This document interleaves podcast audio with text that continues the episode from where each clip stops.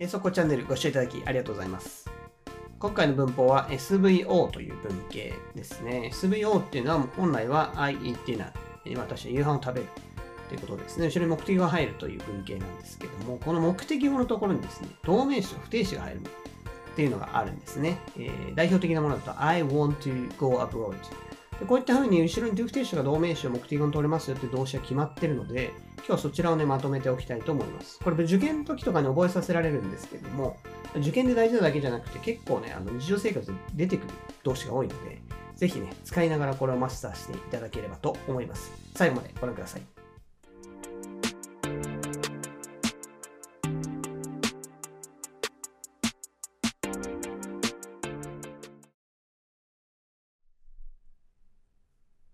はい、最初の文章ですが、これタバコの話ですね。最近喫煙率も下がってきて、なんていうことで、タバコ吸う人には肩身が狭いような世の中になってますが、タバコをこうね、やめる人、きっかけいろいろあると思うんですけども、例えばまあこんな感じじゃないでしょうかね。文章はこちらです。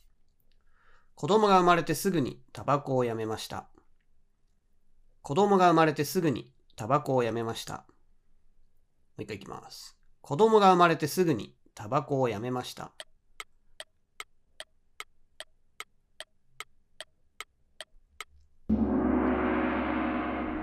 回答例見てみましょう。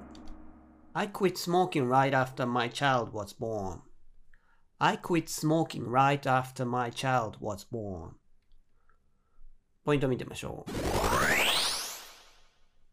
これ後ろの動詞ですね。今回のテーマは動詞の後ろに目的語に動名詞や不定詞を取る動詞ということなんですけども、これどちらもですね、不定詞も動名詞も名詞として機能して、訳語としては何々することっていうことになるんですね。ただ、ちょっとした違いがあって、to 不定詞の方の場合、to 不定詞の場合には、これから何々することっていう、そのこれからって含みが入ってるんですね。なので同じ日本語に訳すと、例えばスモーキングはタバコを吸うこと、to スモークもタバコを吸うことになるんですけども、その to の方は若干だけこれからっていうニュアンスが入ってるというのが注意ですね。ですので、このこれからと相性が合うか合わないかで、その動詞が動名詞、不定詞、どっちを取るかっていうのが決まってくるというわけですね。で、ストップとかギブアップとかフィニッシュとかですね、こういう終わる系の動詞ですね。これから全然関係ないですね。もう終わっちゃってるわけですから、こういった動詞っていうのは主に動名詞を取りますね。で、動名詞を取る動詞、これね、まあ覚えるのが大変なんですけども、いろいろ覚え方ありますが、えーメガフェップスとかね、なんかそういう覚え方を、おそらく予備校の先生かなんかがね、編み出したんですけども、メガフェプス。これはあの、ing 取る動詞の頭文字ですね。まあ、これだけじゃないんですけど、代表的なの、えー M が mind ですかね。mind, enjoy, give up, avoid, finish, escape, postpone, stop. まあ、この辺だと思うんですけども、すみません。ちょっと細部が間違ったらごめんなさい。僕はこういう世代じゃないんですけど、最近の世代だとこういう教え方をされている方もいるようですね。はい。まあ、興味があったらちょっとインターネットで調べてみてください。それから5位ですけども、このまま生まれてすぐに right after というのを使ってますが、after が接続詞で、その前に right っていう、え副詞が入ってるということですね。right っていうのはいろんな、right とか just とかですね、副詞なのでいろんなものの前に挿入されますが、で、今回、この right after にしていますが、例えば right now とかね、right here とか、いろんなものの前にくっついてくるんですけども、これ副詞です。他の表現として as soon as という接続詞を使ってもいいと思います。I quit smoking as soon as my child was born. でもいいですね。次見てみましょう。こちらは、まあ、若い人がですね、友達と喋っていて、あ、今、あれなの、一人暮らしなの？あ、今実家なんだよね。って話をしてて、あ、実家なんだ。なんで一人暮らししないの？なんていう会話をしてて、それに対する答えがこちらの文章です。今は一人暮らしをする余裕がありません。今は一人暮らしをする余裕がありません。もう一回いきます。今は一人暮らしをする余裕がありません。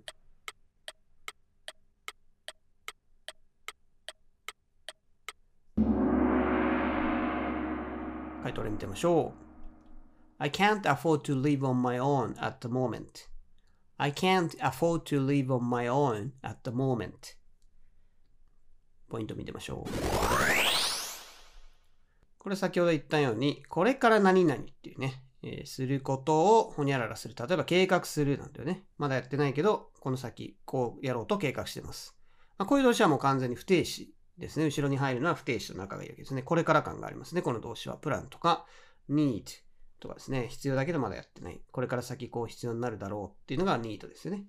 あとそうですね。他に promise とかね。これから先にこれこれやることを約束します。decide。こういうのがあるんですけども、アフォードもそのうちの一つですね。今言ったようなのは結構プランとか有名だと思うんですけども、アフォードもね、割とよく使うので覚えておくといいと思います。で、アフォードっていうのは、can と使うことはほとんどですね。金銭的に余裕があるという意味ですね。I can afford なのか、I can't afford なのかで使いますね。ちなみに形容詞の affordable も意外とよく出てくるので、えー、affordable は余裕がある、つまり安い、reasonable と同じような意味で使います。それから5位ですけども、on my own。これは一人一人でという意味なんですが、他でも by myself でも OK ですね。あと、まあ alone でもいいと思いますね。えー on my own と by myself だと自力でっていう感じがちょっと出ますね。alone は単純に一人でっていうとこですね。えーそれから at the moment と使ってますが、これはもちろん now でもいいと思います。now に慣れてる人はね、どんどんこう違う語彙とか使って慣れていくといいと思うんですけど、now には似てるのが at the moment という表現です。次行ってみましょう。次は、そうですね、日本は、あの、特にね、大きな都市、大阪とか東京だと、ほとんどの方は電車通勤だと思うんですけども、これ電車の話ですね。海外だと、あの、車通勤の人が多い国とかもあるので、まあ、電車の話してもなかなかね、分かってもらえないこととかあるんですけども、で日本のこの電車の事情を話している文章だと思ってください。文章はこちらです。ラッシュアワーは混雑で電車が遅れがちです。ラッシュアワーは混雑で電車が遅れがちです。もう一回いきます。ラッシュアワーは混雑で電車が遅れがちです。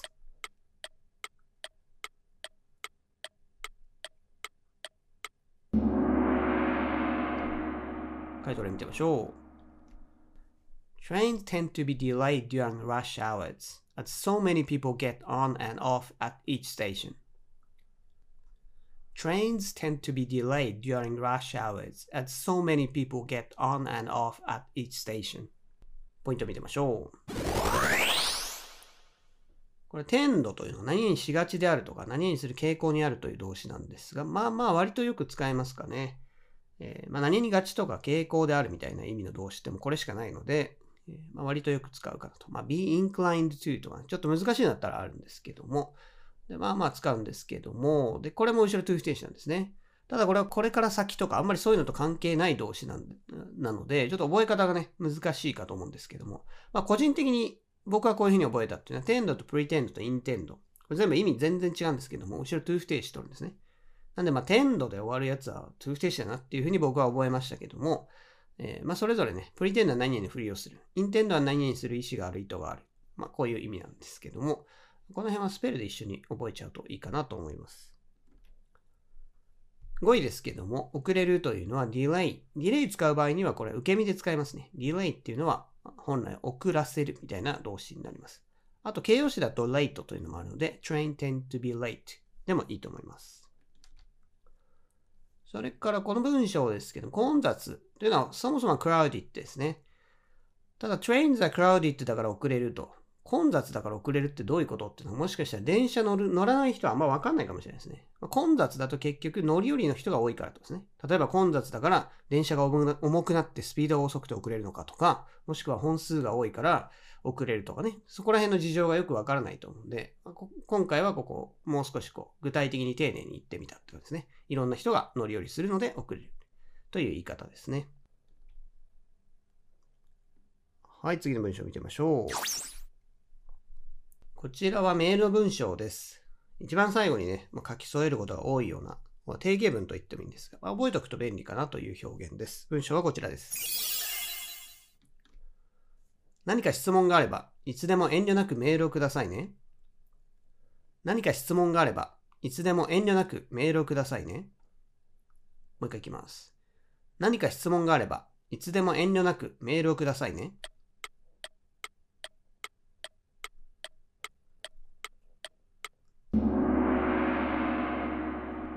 回答例見てみましょう。If you have any question, feel free to email me anytime. If you have any question, feel free to email me anytime. ポイントを見てみましょう。遠慮なく何々する。気軽に何々するっていう表現が feel free っていうのなんですけども、これという不定詞を取りますね。もうちょっとお堅い感じでいくと、まあお堅いってことでもないんですけど、don't hesitate to という表現もあります。hesitate はためらうという意味なので、えー、ためらわずに何々するというのが don't hesitate to ですね。この辺よくメールの一番最後に見ますね。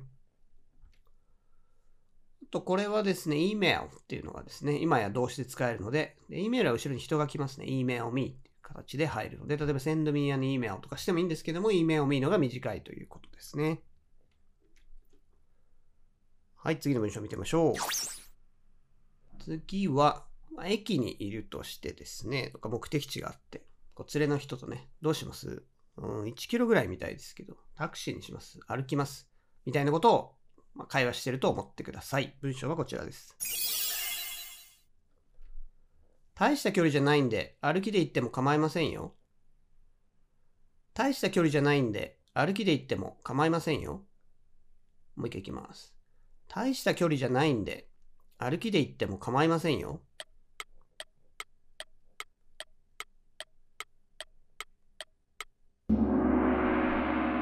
回答例見てみましょう。It's not so far, so I don't mind walking there. It's not so far, so I don't mind walking there. ポイントを見てみましょう。こちらは mind を使ってです。mind というのは動名詞を取る動詞なんですね。なので、後ろに ing が来て、構わないという意味になるんですが、まあ、基本的にはま否定文か疑問文で使います。構わない。日本語のこう、構わないと一緒で、日本語も、何ですかね、構うとは言わないですね。あなた構いますかとは言わないですね。私は構わない。私は構うって言い方あまりしないですけども、これにすごい感覚が似てますかね。で、構わないとかね、構いませんかっていう疑問文で聞いたり、否定文で使うのが普通ですよね。なので、マインドはその否定で使って構わないという意味になると覚えておくといいと思います。後ろに if 説が来ることはあります。例えば、I don't mind if you come tomorrow. あなたが明日来ても私は構わない。主語は違う時ですね。私が何々しても私は構わないってことだったら、これみたいに I don't mind walking there 歩くのも私。マインドしないのも私。ですね。私が歩くことを私は構わない。もしこれ主語変えたい変えたいのであれば、I don't mind if I, you come tomorrow. でもいいですし、I don't mind you are walking there っていう手もあるんですけど、まあ、if 使う人が多いような気がしますね。表現ですけども、歩きで行くというところ、今回 walk を使ってますが、他にも go there on foot、そこに徒歩で行くという言い方でもいいです。ちょっと長くなっちゃいますけどね。I don't mind going there on foot という言い方でもいいです。はい、次行ってみましょう。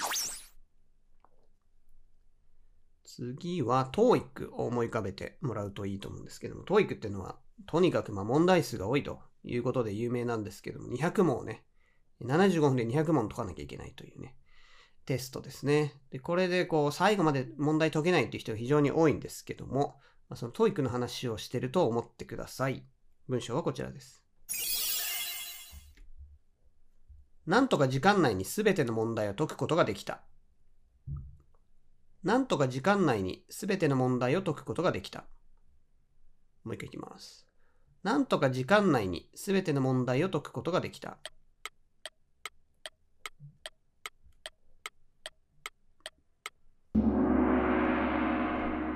てみましょう。I managed to answer all the questions within the time limit. I managed to answer all the questions within the time limit. ポイント見てみましょう。マネージっていう動詞があるんですが、これ経営するって今ももちろんあるんですが、なんとか何々できるというね、そういう意味でよく日常会話で使われます。なので、マネージは to 不定詞なんですけど、マネージ to っていう表現を覚えておくといいと思います。ちなみになんですけど、何にできた？昨日なんとか終電に乗ることができたとか、昔は私も100メートル11秒で走ることができた。ね。できたって日本語はちょっと注意なんですけども、100メートル11秒で走ることができたって過去の能力の話はクッと使うんですけども、この状況的に能力じゃなくて、昨日終電乗れたっていうのは別に能力じゃないですよね。状況的になんとかできたっていう時にはクッと使わないんですね。その場合には何を使うかというと、be able to にしてみたり、あとは manage to っていうのを使うんですね。そういうこともあって manage to っていうのは非常に日常会話でよく聞く表現です。それから5位ですけども、within というのを使っています。within と in というのは非常にね、あの、どっちも使えるケースも多いんですけども、within の方がより何々以内にっていう感じをね、強く出せるというところですね。はい。これも例えば、I managed to answer all the questions in time. 時間に間に合うようにみたいな言い方をしてもいいと思うんですけども、その within 使うことでより何々にっていうことを強調している感じですね。はい、次の文章を見てみましょう。こちらは日常生活あるあるですね。皆さんも携帯を誰しもが持ってるような時代ですけども、携帯っていうのはね、一番困るのは個人的にやっぱ充電ですよね。使いすぎると途中で充電電池なくなっても何もできなくなる。乗り換えとかね、なんかいろんなものを全部携帯に頼ってるので、充電電池なくなると困っちゃうわけなんですけども、その携帯の電池の話です。文章はこちらです。携帯の充電を忘れててさ、もうすぐ電池が切れちゃうよ。携帯の充電を忘れててさ、もうすぐ電池が切れちゃうよ。もう一回いきます。携帯の充電を忘れててさ、もうすぐ電池が切れちゃうよ。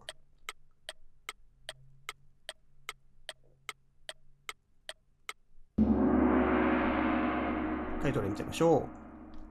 I forgot to charge my cell phone, so the battery will run out soon.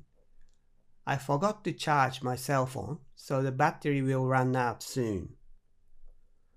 ポイント見てみましょう。forget これもね、この目的語のところに to 不定詞を取る、もしくは動名詞を取る動詞っていう文法のところに出てくるんですけども、これどちらも取れるってことで出てくるんですね。どちらも取れるけど意味が変わるよと。ただ、個人的には ing の方はあまり覚えなくていいかなという気がしています。日常生活あんまり使わないですね。forget to 不定詞っていうのは、これから何々すること、そのこと自体を忘れちゃう。頭の中からそのことが消えちゃう。つまりやってないってことなんですね。I forgot to email him. 彼にメールをしようと思った。そのことさえ忘れていたので、つまり彼にメールはしてないってことなんですね。これ状況的にはよくあるんですよね。メールし忘れた。あ、鍵かけ忘れたのね。クーラー消し忘れた。こういうの日常生活でよくあるので、これ全部 to 不定詞なんですね。I forgot to ほにゃららと。ing の方はどういう意味か、意味になるかというと、過去にあったこと。で、これは確かにあったことなんだけど、やったんだけど、そのことの記憶がないっていうのが forget な。forget ing ですね。I forgot seeing him. I forgot charging my cell phone っていうのは、例えば、もしこれ ing にしたら、セルフォンをチャージしたらチャージしたと。あれ？でもいつの間にかチャージされてる。え？チャージしたこと覚えてないんだけど。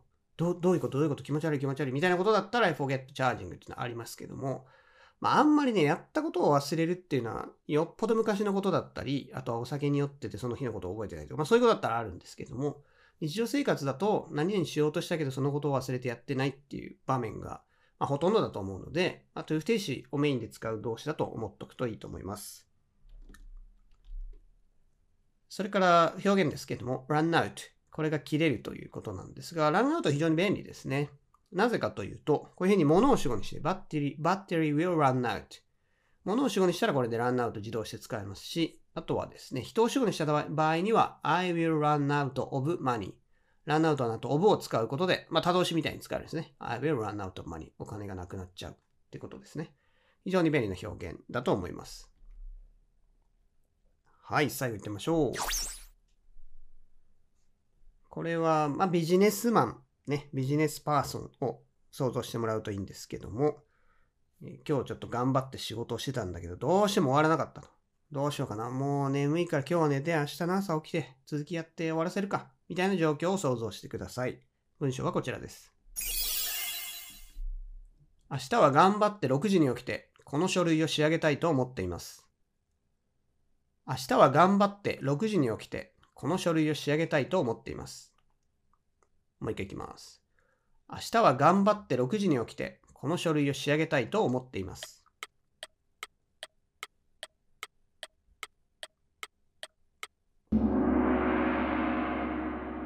回答例見てみましょう。I will try to wake up at 6 tomorrow and finish up this document. I will try to wake up at 6 tomorrow and finish up this document.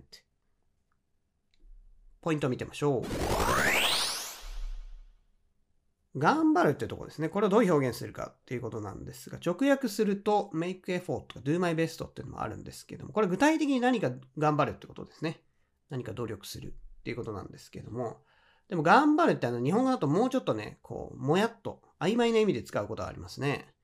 ああ、わかりました。じゃあ明日、あの、メールできるように頑張りますとね。明日、じゃあ飲み会参加できるように頑張ります。別になんか具体的に努力するわけじゃないんですけど、なんとかそうしようとは、そっちの方向にしようとはしますけども、いけるかどうかわかりませんみたいなニュアンスですよね。そういう時に合うのが try to ですね。try to。何々しないようにするだったら try not to。これ約束、完全に何々しますとは言い切れないけど、そういうふうに努めるとかね、心がけるっていうニュアンスですね。なんでこれ頑張ってって訳語になる時もあります。I will try to wake up. 起きれるかわかんないけど、起きれるように頑張るってことですね。はい。それから仕上げるというところでフィニッシュアップを使ってますが、フィニッシュでももちろん大丈夫です。アップっていうのは完全にって意味があるので、フィニッシュアップで全て終わらせる、仕上げる。あとね、えー、 eat up、すべて平らげるとかね。アップを使うとそういった完全にの意味があって、群動詞でよくこのアップ使われますので、こういう意味があるってことを覚えておいてください。というわけで見ていただきましたが、こちらの文法ですね、SVO のところにトゥーフィッシャー動名詞が入る動詞っていうことですね。これまあ暗記事項といえば暗記事項なんですけれども、覚え方っていうのが大事になってきますね。丸暗記っていうのはなかなか難しいので、えー、動画の中で説明したように、こう未来思考ですね。これから何々しようとするとか、これから何々することを計画する、望む、必要である。えこういったものは do 不定詞と。でそれ以外にね、終わってる系。こういうのは ing ですね。あとはですね、あの、天道で終わるやつが to 不定詞。こういうふうにちょっとグループ分けして、あとどうしてもグループに入れない動詞っていうのがあるので、これを個別にね、なんとかイメージ作って、英文を作りながら覚えていくといいと思います。それでは次回の動画でお会いしましょう。